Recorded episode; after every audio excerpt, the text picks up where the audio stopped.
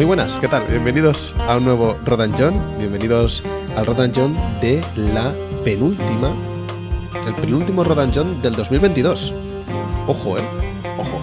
Es una cosa lo que está sucediendo aquí, eh, John. Ojo, eh. ¿Qué tal, John? ¿Cómo estás? Muy bien, muy bien. Preparadito. Mira, ya preparadito para encarar este nuevo programa eh, que, como decíamos, eh, finales de 2022. ¿Quién nos iba a decir a nosotros que estaríamos un año casi de, de, de contenido aquí generando charlas relacionadas con el mundo del cine? Y encima no hablando de Batman vs Superman, sino de La Tierra Tiembla. La Tierra tiembla. Vamos a hacer un macro podcast cuando lleguemos a 24 de una hora. Una hora de podcast. Y van a estar escuchando 24 películas y 24 horas. Pues vais a hinchar. The Wild Project nos puede comer los cojones. Eh, lo que decíamos, hoy vamos a hablar sobre La Tierra Tiembla, la película del Luchino Visconti del año 48. 152 minutazos de película. Que personalmente se pasaron. 160. 160. Sí, son 240. Está muy mal Film Affinity. Pone 152. A ver, igual igual cortan igual cortan la duración de la película cuando acaban Puede acaba ser. y no salen los créditos, pero Puede ser, bueno, sea como sea, una peli de dos, orilla- dos orillas buenas, eh, nominada al León de Oro en el Festival Ganadora. de Venecia. Ganadora. También está mal esto. Cago en Dios. Pone nominada al. León de Oro, ¿eh? ganó el pre- ganó premio en Venecia. Pues ganó el premio en Venecia en el 48. Que está John, obviamente, para eh, corregirme. Corregir el internet. El Claro. internet está mal. Pero no tienen ni idea. Antes de ponernos con la peli de Visconti, sí que vamos a lanzar las cuatro propuestas que tenemos para el próximo programa que, atención, no será dentro de dos domingos. Es- no será dentro de dos domingos, que quede claro. Lo pondremos en Twitter, lo pondremos en todos lados, lo estamos diciendo aquí. Lo, estamos diciendo en, vez, en vez de en 14 días, en 17. en 17. Lo tenéis aquí grabado y lo tendréis también en Spotify porque meto aquí cartela.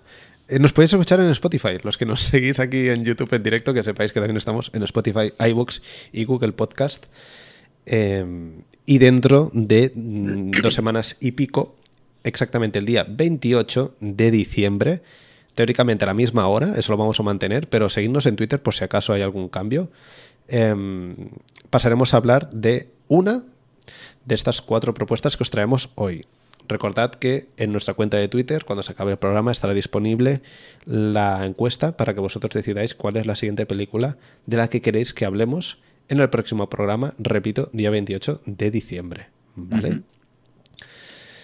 Las propuestas son Con Ya. una temática Exacto. particular. Ya veis que la cosa va de invierno, va de frío, va de Navidad, va de Christmas. Pero en vez de, de hablar de Gremlins y de solo en casa, pues vamos a hablar de, si vosotros queréis, Cuento de invierno de Eric Romer. De Eric Romero. Una peli que no sé de qué año es, la verdad. Esta no la Del, tengo 90 localizada. del, 90 del 92. De, De- una. De un grupo de películas hecho por Eric, Eric Romer, que son los cuentos de las cuatro estaciones. Que no recuerdo cuál va por delante de esta. Pero bueno, es una de las cuatro. Pues esta peli la tenéis disponible en Filmin. Filmin y en Pluto TV, que eso es totalmente gratis para todo el mundo. Ah, pues mira. Pues si alguien no tiene filming y está harto de escuchar este podcast y decir, estos cerdos tienen un partnership con filming, no es así. Ojalá. Ojalá. Filming, paga, paga, páganos. Paga algo. Paga algo. Paga algo. Eh, no es el caso, pues esta peli la podéis ver en Pluto TV. Pluto TV o como os guste más. Luego tenemos uno de los grandes, grandes éxitos de Woody Allen, Annie Hall, Annie Hall. protagonizado por Woody Allen y Diane Keaton, con más gente, obviamente. Eh, Christopher Walken, Eh. Shelley Duvall. Shelley Duvall, ¿eh? Que mira que trabajó poco Shelley Duvall después del acoso mental que le hizo Sí. Kubrick en El Resplandor. Después de esa gran experiencia con el Resplandor, el, el Resplandor, ya, ya tiene mérito, ¿eh? Ponerse ante las cámaras de, de otra persona, la verdad. Bueno, fue antes. ¿Es antes Annie Hall? Sí, 77. Ah, vale, vale. Bueno, entonces aún tenía las pilas cargadas. En este caso, escrita y dirigida por Woody Allen.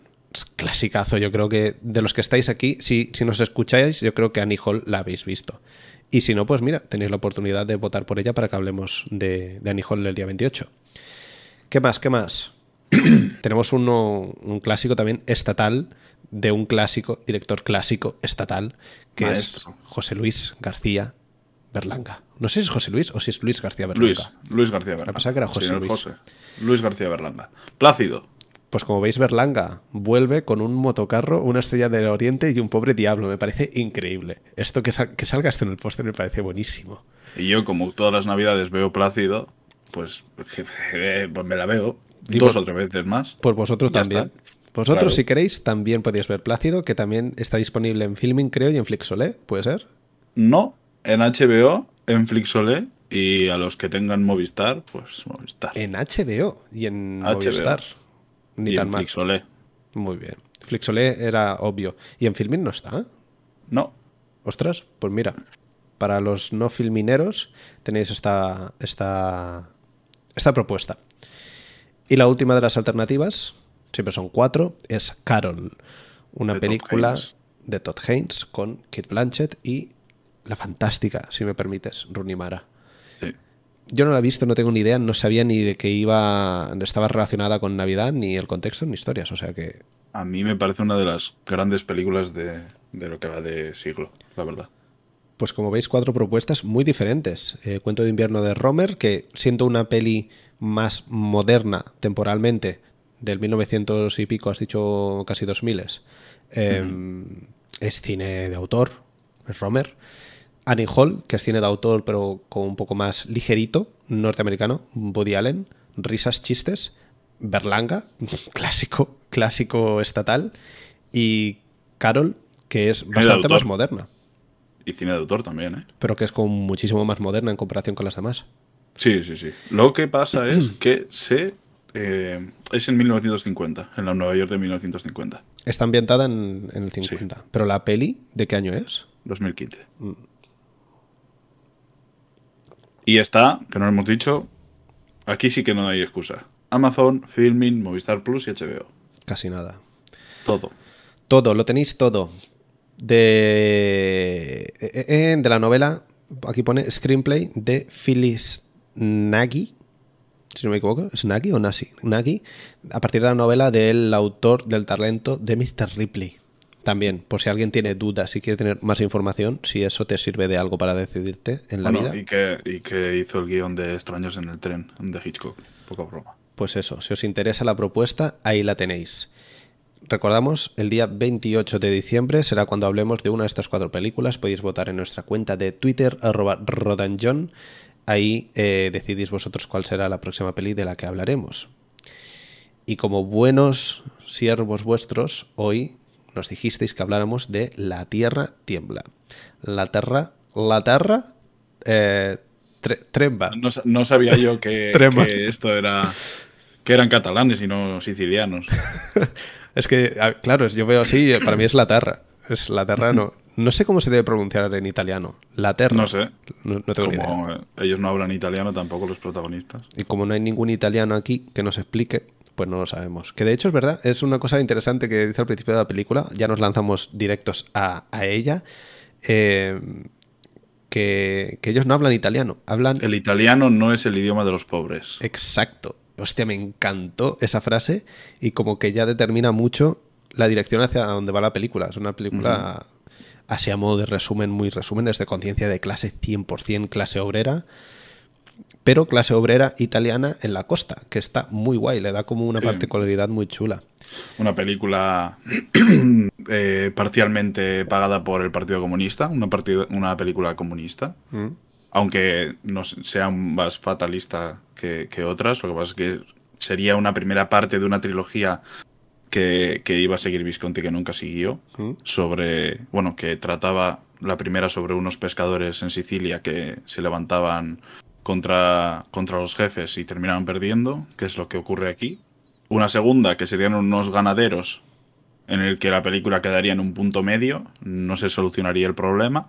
Y una tercera en la que unos mineros conseguirían su- sus derechos y ganarían ellos. Y las que llegaron a rodarse y todo el rollo. Esta, nada es más. Una, una sola. Una más, sí. ¿Y, esto sabes tú si fue por decisión de, de pasta temas de, la producción o es un tema de que Visconti ya no quiso tirar hacia adelante? No lo sé, yo sé que para acabar esta película Visconti tuvo que vender eh, joyas de su madre y su piso en Roma para acabarla. Así que pues, eh, sería cosa, cosa de esto, sí. Pues la peli está escrita y dirigida por, por Visconti a partir de una novela de un tal Giovanni Berga. Eh, es una peli del 48. La Malaboglia de Giovanni, Giovanni Berga. que era una novela del 81. Sí que es una peli que es neorealista, con lo que comporta. Es decir, no hay ningún... En, la peli creo que lo dicen, no sé si lo dicen o lo he leído, que no hay ningún actor que sea actor. No, todos son... Gente del pueblo.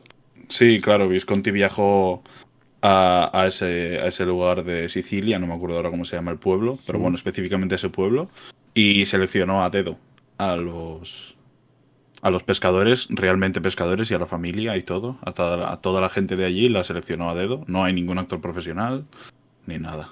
Yo eso, eso no lo entiendo, eh, tío. Yo no sé cómo cojones podían sacar una peli solvente con gente solvente, porque la hacen muy bien. Es que, ahí está el sí, ahí está el carácter de que viene del teatro de Visconti y de y, toda esta categoría de dirección de actores que es una, una cosa muy muy increíble de él y todos los matices que puede sacarles y sobre todo eh, ese trabajo gestual, ¿no? Que trabajaba mucho Visconti y ha trabajado mucho en su obra, en su obra posterior y, anterior a, la Terra Trema, que es todo, toda la gestualidad de los personajes y, tal, que, dicen un montón solamente con una mueca. Y sí que es un tema muy nacional. O sea, es el neorrealismo italiano de base ya funcionaba siempre con actores no profesionales. O sea, yo creo que va también un poco en el ya, no es un tema cinematográfico interpretativo, como que va muy en la sangre, ¿no? De, los habitantes. aunque coetáneos suyos como eh, Rossellini, que haría pues, Alemania Año Cero, Paisa o Roma Ciudad Abierta, son todo trabajos profesionales, ¿eh? son Ana Magnani y, tal. Y, Vittorio De Sica también, ladrón de bicicletas. ladrón, de bicicletas no recuerdo si es un actor profesional o no, pero sí que creo que, que Humberto D Humberto no me acuerdo ahora mismo. La de Humberto, eh, sí que creo que era un actor profesional. Entonces, no son los, el carácter del neorealismo, que yo no creo que esto sea explícitamente una peli neorealista, que es irrealista. Yo creo que va más por ahí. Eh, creo que Visconti es de los pocos que ha podido hacer esto, ¿eh? Y, sobre todo con este carácter. Que Visconti también hizo otras pelis donde tenía actores profesionales, o sea, no es un director que se haya centrado únicamente a trabajar con. No, no, no, ha trabajado con. profesionales. Ha trabajado con actores totem. Con Lancaster, con Bergman y compañía. Sí, sí, con muchísima gente, sí, sí. Pues la peli a modo de resumen, en principio estáis aquí porque la habéis eh, visto, pero bueno, a modo de resumen, como decía John, es la primera parte de la trilogía sobre Sicilia. Esta se llama El episodio del mar. Eh, y la historia básicamente es de un pescador, que está hasta las pelotas de que él, su familia y todo su pueblo estén a merced de los eh, mayoristas, comerciantes, empresarios que regulan el comercio de, la pesca, la venta de la pesca en, Sicilia. Que de hecho, ahora mismo no me acuerdo, pero el pueblo donde viven ellos no es el epicentro de la venta. Como que esto está. No, se llevan las cosas a Catania. Exacto, se lo Las cosas se van a Catania, sí. Lo que pasa es que ellos son los intermediarios, los que tienen barco y los que tienen camión para poder llevar las cosas. Entonces, eh, la sinopsis es esa y dentro de... Ya, no es tanto dentro de la historia, que obviamente es una historia muy eh, sobre el proletariado, sobre la lucha de clases y sobre el capitalismo. Es que al final está todo ahí dentro. Em, ya no, ya no es un tema que esté dentro de la sinopsis y de la historia, sino que es un tema de que el rodaje está muy enfocado también a eso. Es una película, creo yo, muy, muy independiente, muy alternativa en, la forma de, cómo está montada. Es decir, ya trabaja, trabaja, ya trabaja con actores no profesionales.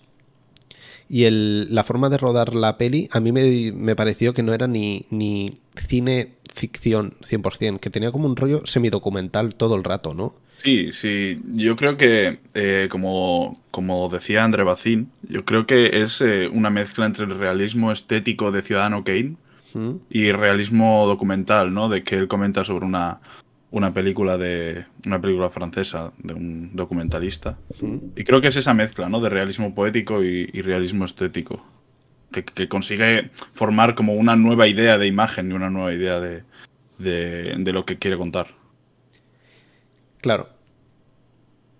Yo, y yo creo que también esta dualidad, este doble aspecto de la forma de enfocar la peli, es lo que creo, no sé tú cómo lo ves, también le da esa epicidad a la vez que es como muy documental y muy dura y muy muy seca, ¿no? Como un- es una película como muy ruda pero muy bonita, como que dentro del caos y la pobreza y el estar jodidos toda la puta vida hay cierta hay cierto romanticismo hacia eso.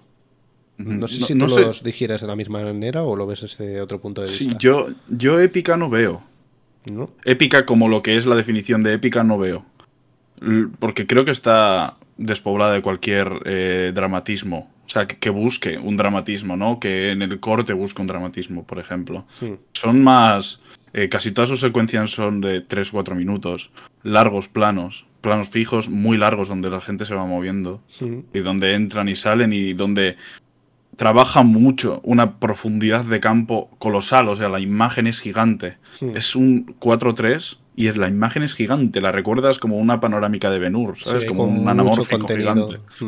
Y creo que ese trabajo de profundidad de campo hace que, que el- o sea, que la imagen y que sobre todo esos personajes que, que van de un lado a otro y que se expresan como ellos se expresan, eh, no logre epicidad, sino creo que sinceridad, sobre todo. Hmm. Yo creo que la epicidad a lo mejor sí que la, la capté por, por lo que decías, por el hecho de que se ve todo muy colosal, muy grande. As- Hasta dentro de las casas. Hay un plano, de hecho, el, el- Sí. el corte, el plano que he utilizado, hemos utilizado para miniatura, no lo he utilizado porque sí. Es ese, es- hay un plano general dentro de la casa cuando están salando las Están sardinas. salando las anchoas. las sí, anchoas, mujeres, que hay un montón de gente. A mí es esa la sensación de la epicidad me viene por ahí, como que se ve todo muy grande, como, como si estuvieras rodando una, col- una colmena de abejas o un nito de, de hormigas. Que, Mm. que por poco encuadre que hagas, siempre hay con mucha gente y mucho movimiento y muchas historias dentro. Sí, es un poco esa monstruosidad de la imagen, ¿no? Que Sí. creo que viene mucho de lo pictórico y creo que Visconti siempre lo ha trabajado desde el lado más pictórico. Para él, la, la imagen de las películas, ¿no? Como, como decía aquí, lo voy a citar textualmente. ¿Mm? eh, Visconti dijo que sus pescadores eran gente de rostros nobles enmarcados por pañuelos negros que expresan la gracia de un retrato de Leonardo da Vinci. Joder. Entonces, toda esa idea Hay lectura ¿eh? en esa frase. No. Sí, toda, toda esa idea de Visconti de, de crear, claro, él viene de la familia aristócrata también, él es aristócrata. Eh, toda esta idea de construir una imagen gigante, ¿no? Estética, pu- casi puramente estética, ¿no? Que a lo que podría ir a la deriva de, de, de su filmografía después, hace que todo sea así como muy épico, muy Hmm. gigante. El, a lo mejor el tema central de la peli es la lucha de clases a nivel conceptual, pero eh, yo, por ejemplo, cuando acabé la peli me dio la sensación que el, el- el- si tenemos que reducir la película a su mínima esencia, a lo mejor la tiraría más hacia algo humanista, que es la esperanza, es la ausencia de esperanza y el anhelo de esperanza. ¿Tú crees que más o menos la peli va en esa línea o crees que la peli es más política que no humanista, para que nos entendamos? Yo creo que es marcadamente política, marcadamente comunista, directamente. Mm. Eh, pero sí que trabaja todas esas cosas, ¿no? Al final no es únicamente una rama, no es un, sí, está un claro. centro de este, esta persona se dedica a esto, sino tiene, tiene vida aparte. Mm. Está enamorada de una, de una chica de, sí, sus hermanos también cuentan mucho por ahí. Su madre, su abuelo, esa figura paternal que no está en Mm. ningún momento, pero se siente muy patente, ¿no? Que, que murió, murió faenando en una de las faenas que podían haber muerto ellos en, en la mitad de la película, cuando eh, se cierne la catástrofe, ¿no? La tormenta, todos esos planos increíbles de las mujeres esperando en los riscos, Mm, con, la- con el viento en la cara, ¿no? Yo creo que la, la aridez, la, la austeridad, la dureza de, de esa vida. mm. O sea, creo que, creo que está todo en la película. Y es heavy porque dentro de toda esta epicidad, podríamos decir visual, para que nos entendamos, hay, hay muy poco elemento. A lo que decías, el plano este en particular, que están en, encima de las rocas esperando que vuelvan eh, los chavales, que ya pasa una noche, me parece, que ya ha pasado una Y un, noche. pa- un par de días creo que pasan. y que no vuelven y que no vuelven y están ahí como, pues, como me- a mí me venía, es, es una comparación muy absurda, ¿eh? pero me venía como la canción esta del muelle de San Blas de Maná, que está ahí esperando hasta que a ver si hay suerte y llegan. Eh, mm, no hay nada ahí. Está el mar, están las rocas y están ellas con esa especie de mantos, pañuelos grandes, negros, que a mí hasta me trasladaron un poco al séptimo sello. Imagínate, como esta cosa tan, tan cargada de tanta poesía y de tanto contenido, y aparte que si sabes, o sea, si coges el plano aislado, a- a- te parecerá precioso y, y poca cosa más, pero el contenido que viene es muy dramático de, de todo lo que sabes anteriormente. Pero al final son tres elementos muy sencillos. Y la peli no trabaja con muchas cosas. No hay mucho movimiento. Lo que decías tú, no hay mucho movimiento de cámara. No hay una dirección cinematográfica muy loca. Pero la austeridad, esta es lo que le da eh, el, el punto, ¿no? La peli. Sí, hombre, eh, al final la dirección de Visconti es muy, muy certera y muy austera en, en esto. Hmm. Eh, solo utiliza planos fijos y panorámicas. Es muy minimalista. Claro, esto eh, en cierta forma te obliga a repensar y a reconstruir toda la planificación de, de las escenas. Hmm. Todo tiene que ocurrir en, en un lugar estático y con una luz y con un entorno concreto. Y además, esta película en ningún momento utiliza eh, luces de atrecho ni nada, todo es natural. Hmm. Eso Entonces, no. Sí, eh, toda esa profundidad de campo y la, la construcción que tiene de- del plano como tal, o sea, creo que es muy nuevo dentro de... en, en- en su época, sobre Sí. todo. ¿No? Eh, creo, leía antes que el, evita completamente un montaje planificado, ¿no? Lo mismo que esta película se podría comparar con, con las corrientes rusas de películas Mm. de revolución como Potemkin o Octubre. Lo que pasa es que. Hmm. sí, lo que pasa es que esas se, se apoyan totalmente en el montaje. Y Mm. esta es todo lo contrario. Claro, de hecho la película casi que estás viendo una peli de personajes y de, y de texto. Dentro del texto que puede haber, porque no sé qué guion había cuando tienes un elenco que no son actores profesionales, Muy poco por lo que, por lo que sé. ¿no? O sea, muy poco. Sí que hay texto, o sea, hay, hay muchos temas, se habla de muchas cosas y hay, Sí, porque se adapta una cosa, un Mm. libro además. y hay muchas relaciones de personajes, o sea, está elaborado el diálogo dentro de la Sí. historia. Em, pero en realidad es eso, hay poco elemento, hay poco movimiento de cámara, hay, hay mucho encuadre pictórico para que nos entendamos dentro de trabajar una composición de los planos y de hecho ves que en algunos momentos no son actores profesionales porque ves cómo van a la marca y se nota. Eh, pero es algo que no te quita de la película y a mí personalmente, que no la había visto nunca, la acabé y dije, ya han pasado dos horas y pico de mi vida, porque la peli, la verdad que entra súper suave y transita por ahí y se va y, y es no se hace larga en ningún momento, que a mí era una de las cosas que me asustaba un poco, ¿eh? De decir, a ver, vamos a ver una peli de Visconti que va a ser larga, a lo mejor se pone muy intenso el hombre y va a costar mucho, pero la verdad que la Y, peli y es, intensa, ¿eh? Y es intensa también, ¿eh? Es una de las cosas que, que al parecer se quejaban en esa época. Un poco de, de lo dura que puede llegar a ser. Que puede igual hasta aburrir porque no tiene ningún punto de ruptura la película. No hay ningún momento dramático que rompa. Porque eh, dentro del mismo plano no construyen un, un algo dramático ni con una, una música que, que busque eso. No, no, no, no, no. La- es que la peli es seca y austera hasta ese nivel. Pero no me... Ah, bueno, a mí persona, no sé, lo estamos viendo desde el punto de vista de dos chavales en el 2022 también, ¿eh? Pero Sí, claro. para nada me parece que es una peli torpe o, o aburrida. Vaya, no lo sé. A mí sí que me, me, me captó bastante. Me captó bastante.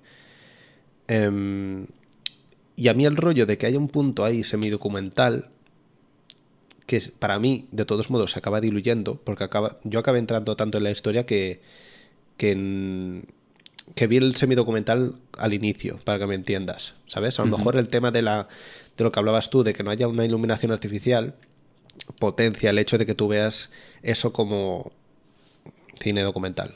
Poco Sí, cine bueno. documental entre comillas porque no es cine documental tampoco. Claro, claro, pero su carácter documental está ahí desde el momento, desde el momento en el que hay una voz en off que narra lo que estás viendo en algún que otro momento. Sí, a lo mejor, pero la voz en off casi que te acerca más a la ficción, ¿no? ¿No, no te A lo mí me, a a- ti? no, a mí me recuerda mucho más a, o sea, explica alguna que otra cosa que puede que no entiendas. Entonces, Hmm. aporta a la imagen. Da- sobre sí. todo e- e- esa voz en off suele ocurrir en, en la película en los momentos de que tiene una apertura más grande la imagen, ¿no? Por ejemplo, hay una voz en off, si no recuerdo mal, eh, que es cuando que te narra la primera vez en la que está el tumulto de gente después de venir de, de la pesca en el que están intentando vender toda la mercancía. ¿Mm? Y entre alaridos y gritos, Que la cámara sigue al chaval, ¿no? sí, entre alaridos y gritos, eh, la voz en off te dice qué está ocurriendo ahí.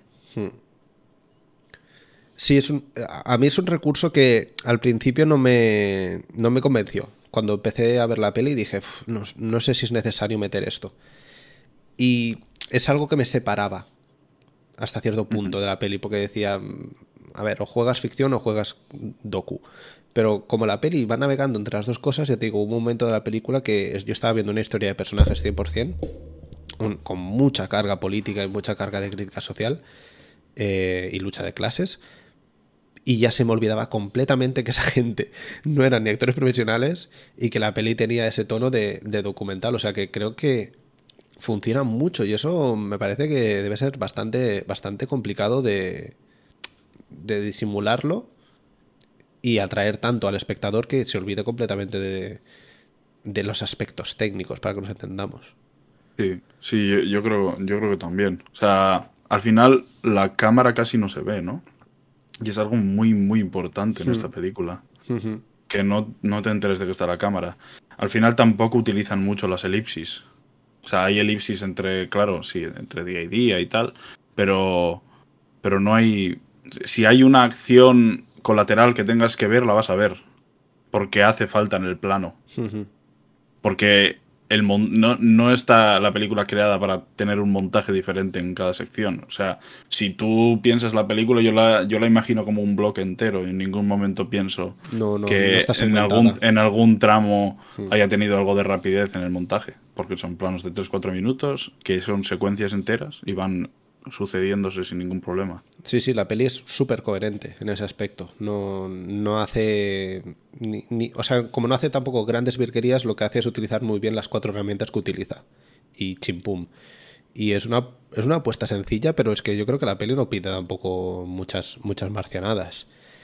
Em, a mí lo que sí que me gusta en particular de la peli es que eh, Visconti en ningún momento me da la sensación que, da un atisbo de esperanza a los personajes. Es algo que me gusta porque al final es lo que genera conflicto. Y también porque mm, no, a mí no me hubiera gustado que la película hubiera acabado bien, porque me parece que está como más alejada de la realidad.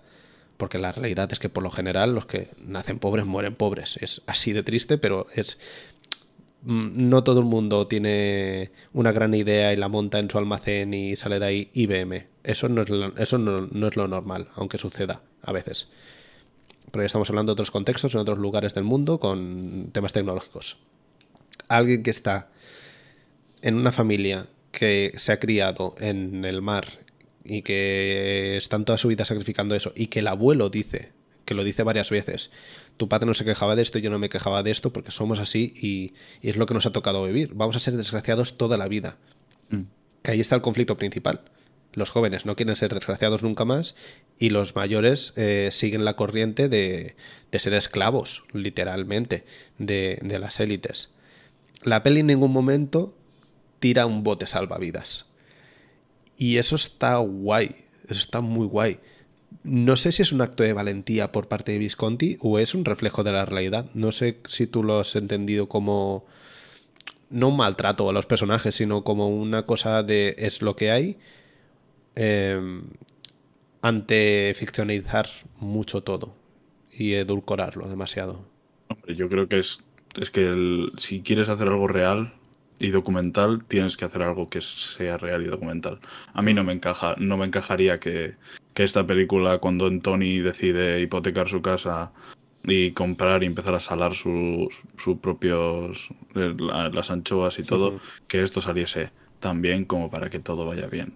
O sea, sería algo super happy flower que no encajaría para nada en un contexto como el que es, en una dureza de una vida tan dura como la que es, en un abuelo que te está repitiendo todo el rato que, que tu padre no, no se quejaba y tiene que, Sí. que explotar al final el, el hijo que nunca se queja para decir que como nunca se quejaba, ahora está muerto. O sea, no tendría ningún sentido que, que esto acabase bien. Y además tiene lógica pensando en, en un futuro de trilogía, en el que todo acabaría bien después de luchar durante tres películas. Ya.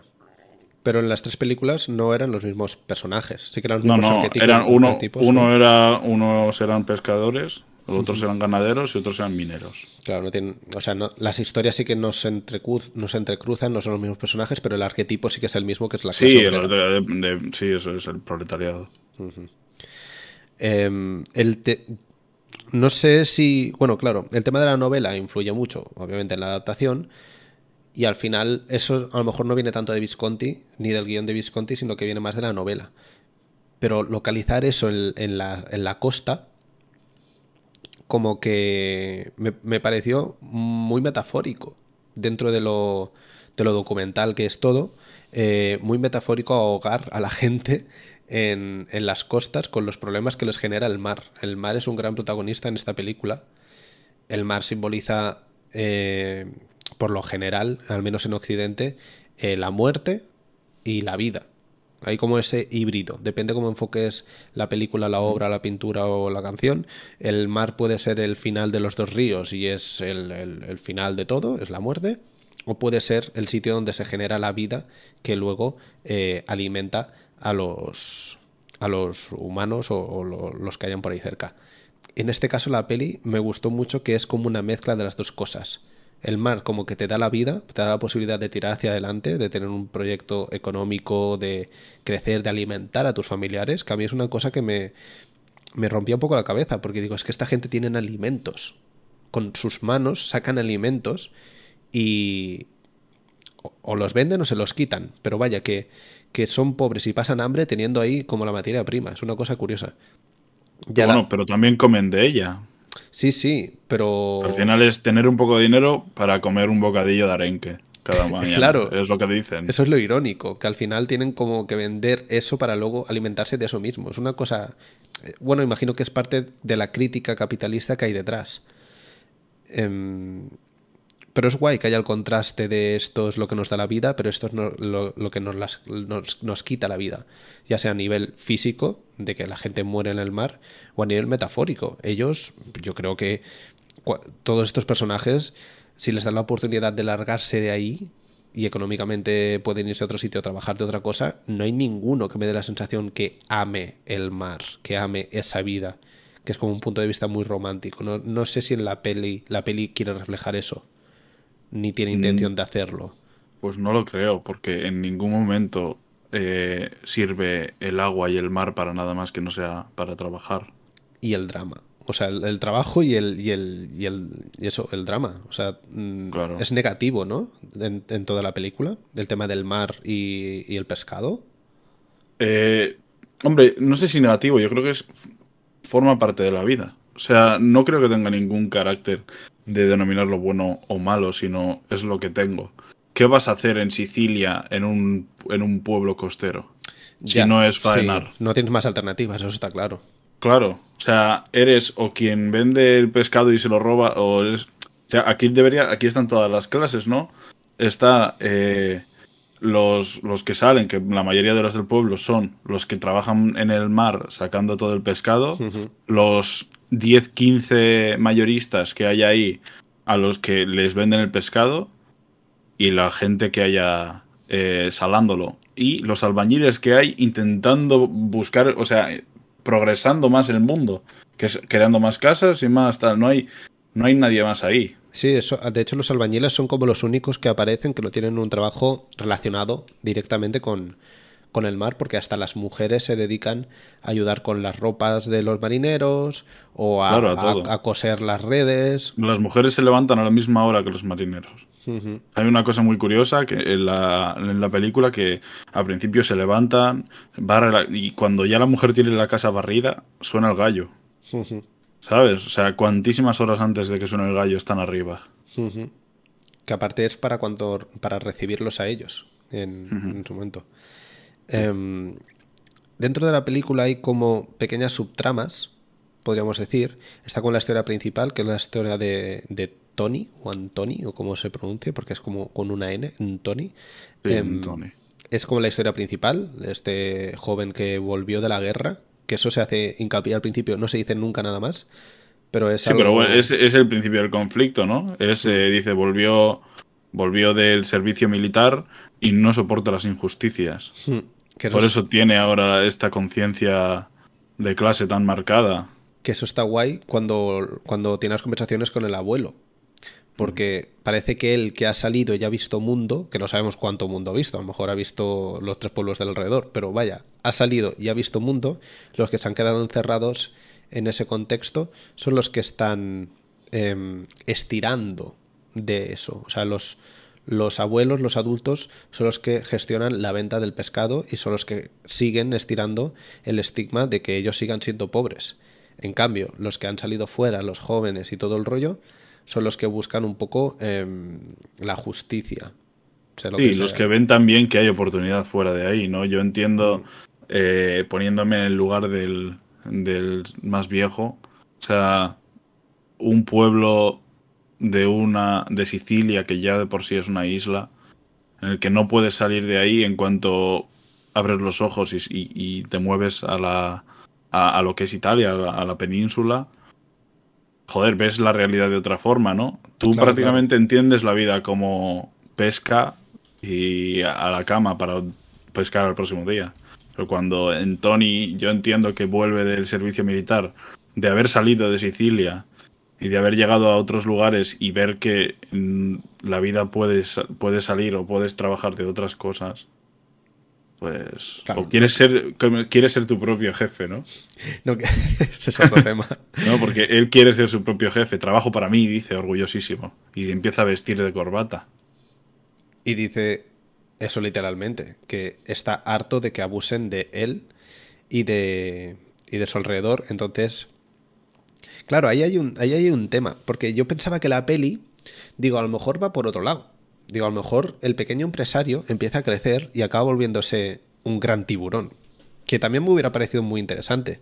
Y hubiese empezado a, a hacerles mal a los que han sido sus compañeros. A lo mejor no, no mal Es consciente, eso- pero sí inconscientemente. Claro, pero eso no sería, eso no sería una película comunista. Claro, claro. Yo, por ejemplo, no tenía ni idea ¿eh? que esto venía financiado por el Partido Comunista. Claro, condiciona mucho, condiciona mucho. Y seguramente el libro también iba por ahí. No es simplemente que la película esté sí. financiada por el partido. Pero digo, hostia, también hubiera sido interesante que hubiera ido por allí. Lo que pasa que hubiera sido otra película. Eso sí que es verdad. Claro, claro, no tendría nada que ver de lo que estamos hablando ni, ni la relación que tiene la imagen con el contenido. Un tema importante es una de las subtramas que hay con Tony y su amante. Su amante o su prometida, como queramos llamarle, porque no se ve exactamente si es una relación como súper, súper sólida. Em, mientras él es un simple trabajador, parece que tiene como una relación de tira y afloja.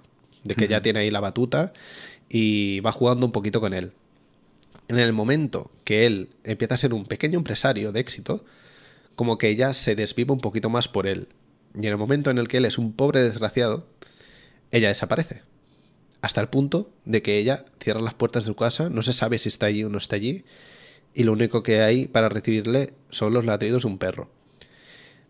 Esto obviamente se puede mm, malinterpretar hasta el punto de decir, pues las mujeres solo están ahí por el dinero. Y si lo reduces a eso es que no has entendido la película, por supuesto. Pero sí que es... em, sí que me parece que eso es muy metafórico de lo que le sucede al personaje durante la peli. Es decir, cuando tiene posición económica privilegiada es cuando todo el mundo le saluda. Es buenísimo. Cuando vuelve el de, de la ciudad, que le han dado el crédito, todo el mundo le dice cosas bonitas, menos los dos mm, o tres vecinos de más cercanos que le dicen la avaricia rompe el saco, al final vas perdiendo, esto es una mala idea. Mm. Todos los de su alrededor, la verdad, que están muy a tope con él. Y cuando se va toda la mierda, que se pierden en el mar y vuelven eso un par de días después con la barca destruida, yo, yo pensaba, ahora van a hacer piña, tío. Ahora van a ayudarle, van a ayudarle y van a ayudarle a reconstruirle la barca. No le ayuda ni el tato, tío. Claro, aquí, aquí el problema es que si los compañeros ayudan, también puede que se queden sin trabajo. Sí. Perdón, ¿eh? Sí, sí, sí, obviamente ese es, ese es el problema. Es, yo creo que ese es el motivo por el que no le ayudan. Claro, o sea, es muy, muy fuerte y, joder, da mucha rabia ver que él ha intentado salir adelante y hacer que su familia tenga más dinero y pueda, joder, vivir mejor. Y que cuando las cosas le, le van mal, su familia le siga apoyando siempre, los de su alrededor lo abandonen rápidamente. Y ya no es solo que le abandonen, es que le nieguen el trabajo. Claro. No es- le dejen trabajar. Claro, claro. O sea, es condenarlo a la muerte prácticamente. Tienen que vender todo, se quedan con cuatro harapos. Hasta que, pues, al final de la película tiene que volver a, a lo mismo Hmm. por una miseria. Otra vez. Claro, acaba, Como el acaba- círculo. acaba vendiendo todas las anchoas a, a cuatro chavos y lo pierde todo. Pero es. Hostia, yo creo que ahí Visconti les, nos señala. Yo creo que ahí Visconti nos señala al, al espectador, al público, a la sociedad. Y ahí les dice: ¿Veis cómo no tenéis tanta conciencia de clase como creéis? O sea, sois todos igual de pobres, sois todos igual de desgraciados. Este que está en un apuro, no, nadie, nadie da el paso para ayudarle. Y yo pensaba que hasta cierto punto eso se acabaría reconduciendo, pero la, peli es, es, un, es- es un golpe de remo. La peli te dice, no, no, no, este hombre va a volver y va a volver peor. O sea, el- la oveja que se va del caminito va a volver y va a volver peor. Mm. Porque encima le van a tratar mal sus propios. Y es, eso es duro, ¿eh? Sí, es, es, es duro. Es un mensaje muy pesimista. Hmm. Y luego yo, yo quería comentar cuando vi la película, ahora que yo conozco más de la obra de Visconti y de, y de él, Mm. me dio, me pareció muy, muy interesante la profundidad y el, el tratado que tiene de los, de los hombres en, en la película, que, que creo que es mucho, muy, muy diferente a cualquier personaje masculino que puedas ver en otra peli. Y creo que ahí entra mucho su... Nunca querría decir eh, que eh, se ve mucho del autor aquí, pero creo que al ser Visconti gay, abiertamente gay, creo que hay una sensibilidad especial en los personajes masculinos. Hmm. Y creo que hay un, un- eh, no sé, es como si en- entendiese su lado más más tierno más vulnerable, ¿no? Como si mostrase a las personas desde su lado de verdad. Y que Sí. eso además se acrecenta al ver que es un, un actor eh, que, bueno, que no es un actor, que es un pescador, un pescador O sea, se ve, al uso, ¿no? ¿Te refieres a que se ve que son personajes débiles? O- o- No, no débiles, sino que los ves como personas de verdad, no como actores interpretando. Ah, Creo vale. que, que, con- que consigue una profundidad y una... O sea, no hay en ningún momento... Aquí cuando todo cae, ves la desidia de ellos.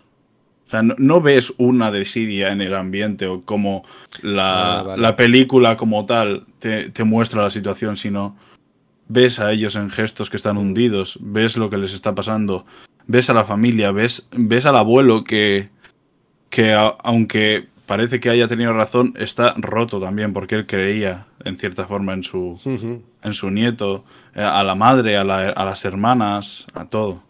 O sea, yo creo que hay una sensibilidad especial ahí. Y no sé si será, no sé si será por eso, ¿eh? porque Visconti era gay y, y tenía otra forma de mirar al hombre que no consiguen otros directores.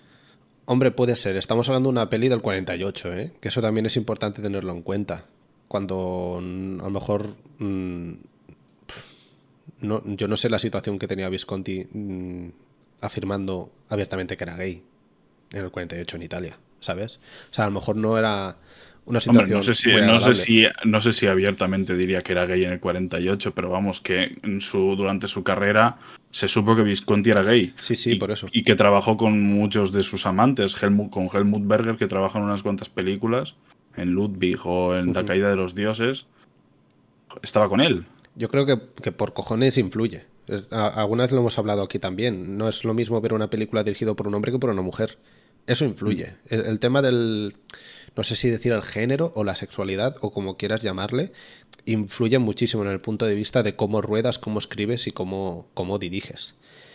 Yo sí que sí que en ningún momento, viendo eh, trazas de épica o de heroísmo, para que nos entendamos, sí que es verdad que no lo he visto en el tratamiento de los personajes. Los personajes los veo todos al mismo nivel. Em, hasta los empresarios. Los empresarios que tienen el poder son igual que ellos. A fin de cuentas, son igual que ellos. Lo único que tienen es dinero. No hay más. Están en el bar del lado también, en el pueblo. O sea. Ya, a mí me parece que tienen mucho más odio dentro. Sí, pero que no hay un estrato social. No, no me da la sensación de que sean grandes burgueses tampoco. No, no, claro, ahí no hay nadie. Si fuesen grandes burgueses no estarían en un pueblo. Por eso, sí que. pesquero. Sí que a nivel de, de construcción de personajes son mm, pues bastante más más cerdos. o sea, son bastante más malas personas. Eso sí. Pero no veo una épica, una heroicidad, no veo como una cosa de el hombre luchando contra David, luchando contra Goliath, ¿sabes? No me da esta sensación, me da, me da la sensación del buen patrón, para que nos entendamos, la película de Fernando León de Aranoa, de que al final es, hay una lucha ahí de clases, del jefe, el proletario contra el jefe, pero no hay nadie en realidad superior ahí al otro. Es un tema económico 100%. Y con eso es lo que juegan. Porque al final cuando él vuelve con la barca destruida, juegan a eso. De ahora te vas a arruinar. Lo poco que tienes te lo vamos a quitar. Que es cuando se ve la escena de las anchoas, de que se las venden a cuatro chavos y todo el rollo. Es bastante cruel. Es bastante cruel la película. Pero porque la realidad es bastante cruel. Y, y yo creo que Visconti no quería edulcorar absolutamente nada de la peli. Tiene un punto agotador para mí la película. Porque es muy catastrofista y es muy oscura. Eh, es como cuando vimos El Cazador, eh, que la, comentamos por aquí. Tiene, el Cazador a mí me agotó muchísimo más porque es mucho más trash, mucho más salvaje. Pero esta también tiene un punto agotador de decir, no hay puta fe en la humanidad. es horrible, somos un trozo de mierda. Pero artísticamente y técnicamente yo creo que la película está muy bien. Claro. Aunque es, es, lo más minimalista que puedes tirarte a la cara, tanto artística como técnicamente.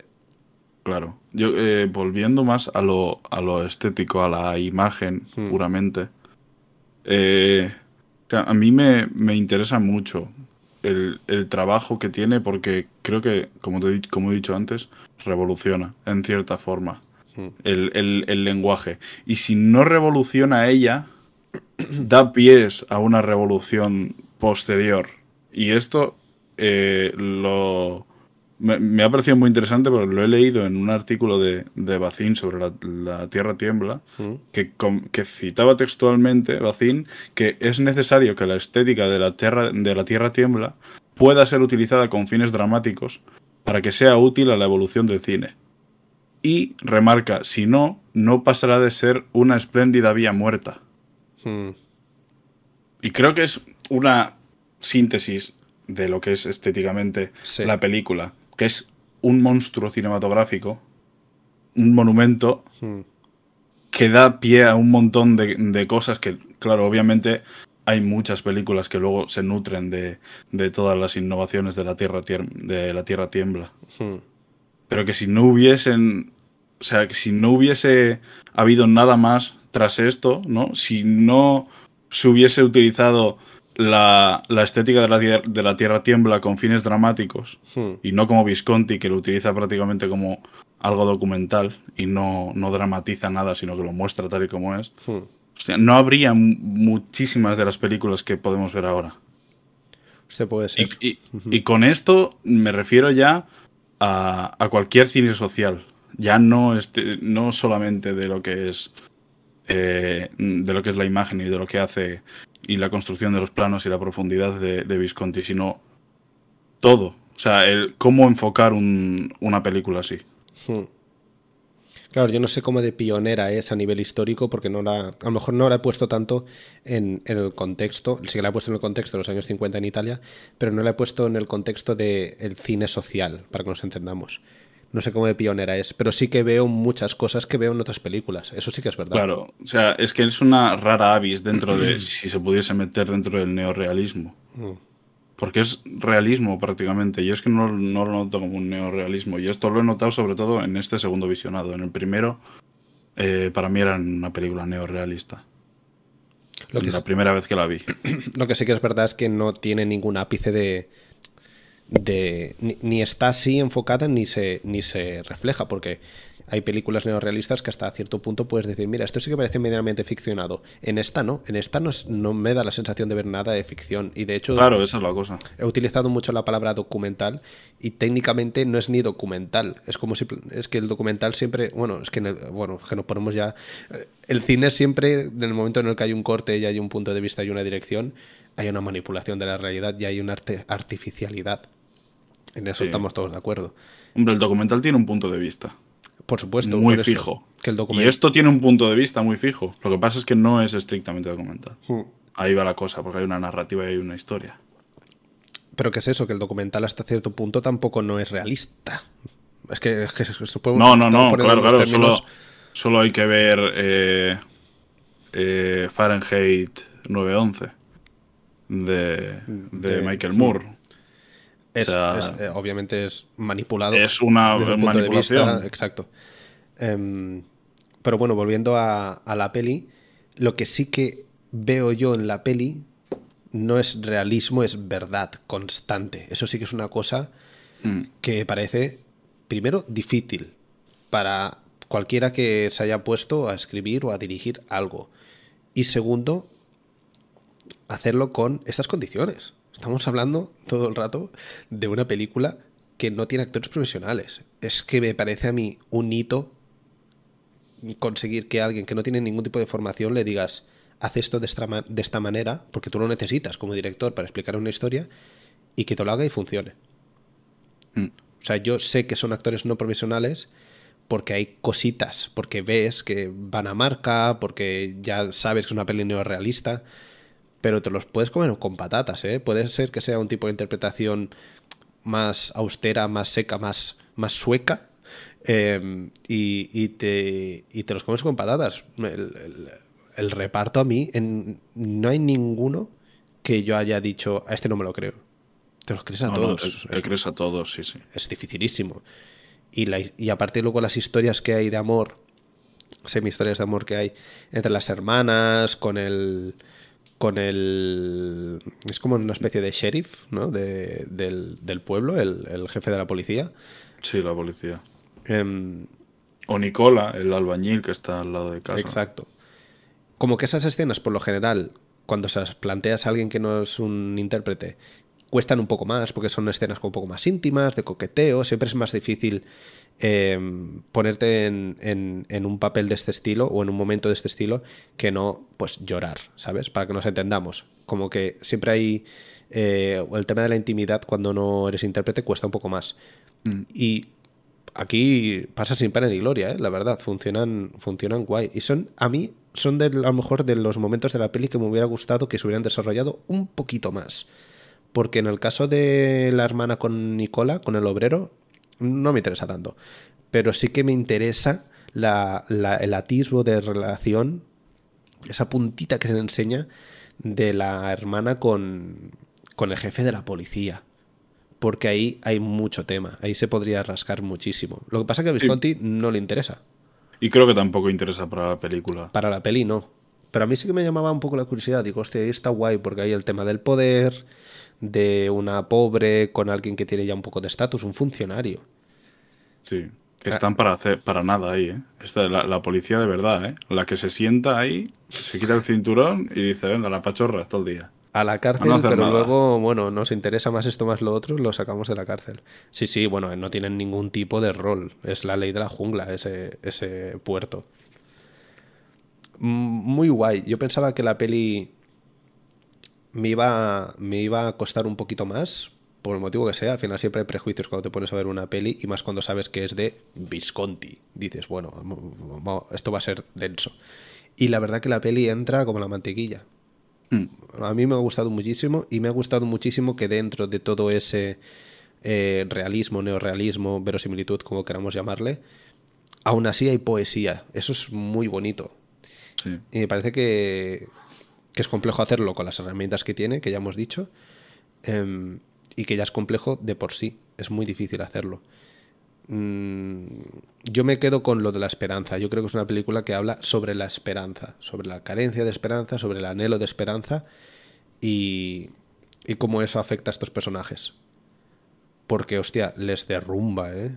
Y, a mí, bueno, o sea, a mí personalmente como espectador me, me derrumbó, ¿eh? Cuando volvieron con la barca y tienen que hacer todo ese trayecto andando que le, que le pegan dos rapapolvos de ahora sí que la has cagado y no sé qué, y todo el mundo se le queda mirando y nadie le dice nada, tío, digo, madre mía, me parece más duro eso me parece más duro eso que no que vaya después a pedirle eh, las anchoas a 0,2 céntimos el señor Mercadona. Eso me parece, me parece, mira, pues la, ley del capitalismo. Pero que nadie le eche un cable, tío. Ahí sí que dije, ahí, bueno, la conciencia de clase me parece que llegará años después.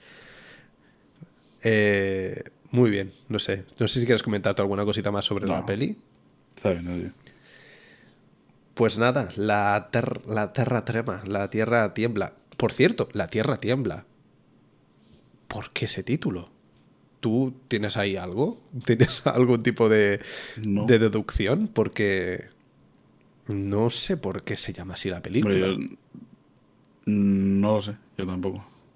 Pensando en qué puede ser, no sé, por un cambio muy grande en lo que es eh, la, la rutina mm, o la forma de vivir, ¿no? Como un terremoto ya. En, el, en el lugar.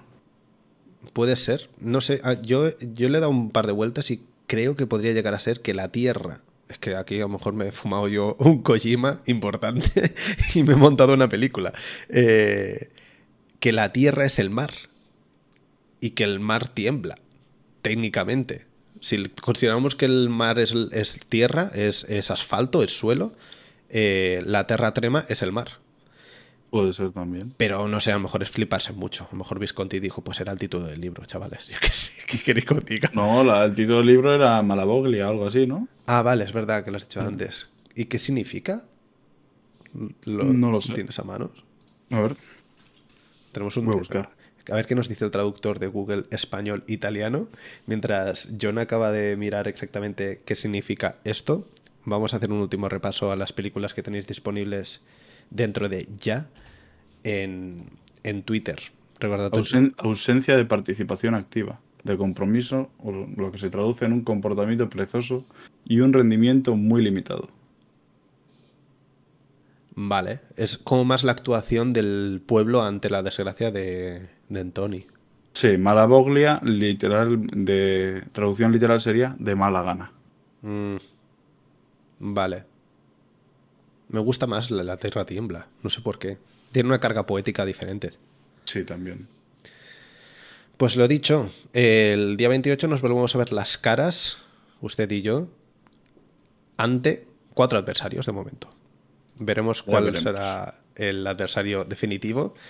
El primero es eh, Cuento de invierno de Eric Romer, película disponible en... Filmin y Pluto. Pluto TV. La segunda de las opciones es Sunny Hall, con Woody Allen y Diane Keaton, entre otros. Clásico dirigido y escrito de por Woody Allen, que sí que está disponible en varios lugares. Filmin. Ah, pues no. La que está disponible en varios lugares es Plácido. Tampoco. Sí. ¿Sí? Plácido de Berlanga, donde la podemos ver. Flixole y HBO. Exacto. Luis García Berlanga, si queréis cine español. Y si no, pues nos vamos al cine de Todd Haynes, o Haynes, Carol, con Kate Blanchett y la maravillosa Rooney Mara, que esta se puede ver en... Amazon Film, Movistar y HBO. Pues cuatro opciones, como ya sabéis, para que vosotros decidáis cuál es vuestra película favorita, para que nosotros la veamos y hablemos sobre ella. Yo mm, solo he visto de estas cuatro Annie Hall. Yo creo que de las demás sí que las has visto tú todas, ¿no? Sí. Pues, pues como queráis, eh, si queréis hacernos descubrir cine, pues aquí estaremos. Eh, en el caso de John, repasará las películas. Yo sí que la veré de nuevo. Las veré, la veré de nuevo o las veré de cero. Y poca cosa más sobre la Tierra Tiembla. Un placer siempre compartir espacio contigo, John. Muchas gracias por estar ahí. Igualmente, Rafa. Y nos vemos en el siguiente, gentecillas. Que vaya muy bien, a cuidarse y cuidado con los constipados, que están a la orden del día. Un saludo. Hasta luego, chao. chao.